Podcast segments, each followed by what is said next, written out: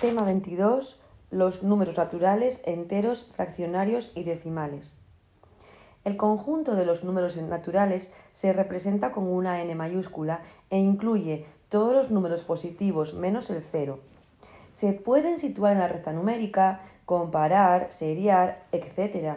Se pueden resolver muchos problemas de la vida cotidiana, pero no se pueden hacer repartos que no sean exactos ni manejar cantidades por debajo de cero como la temperatura, si hablamos por ejemplo del clima en sociales, y por eso es necesario usar otros conjuntos numéricos como los números enteros. Los números enteros se representan con una Z mayúscula e incluyen todos los números positivos y negativos, incluyendo el cero.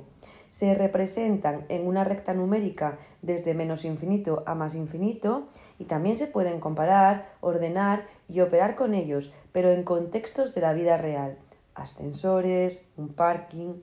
El decreto 82-2014 los secuencia en sexto de primaria.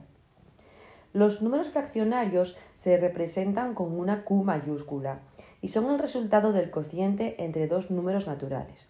Su símbolo consta de dos números separados por una línea horizontal o diagonal y se llaman numerador y denominador.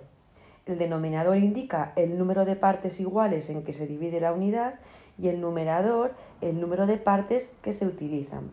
Pueden representar cantidades menores que la unidad y se llaman fracciones propias, mayores que la unidad y se llaman impropias e iguales que la unidad. Al usarlos para resolver problemas, los alumnos y las alumnas tienen que compararlos, ordenarlos, representarlos, operar con ellos y expresarlos de formas diferentes.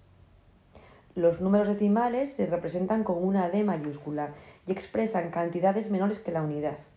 Se dividen en dos partes separadas por una coma y al igual que en los fraccionarios se usan para resolver problemas que implican la capacidad de comprensión numérica que numeré anteriormente. Reconocimiento, colocar en la recta numérica, comparación, referente numérico, valor posicional y representación. Una vez que hemos visto los conjuntos numéricos, paso a explicar el siguiente punto del epígrafe, que trata de los sistemas de numeración.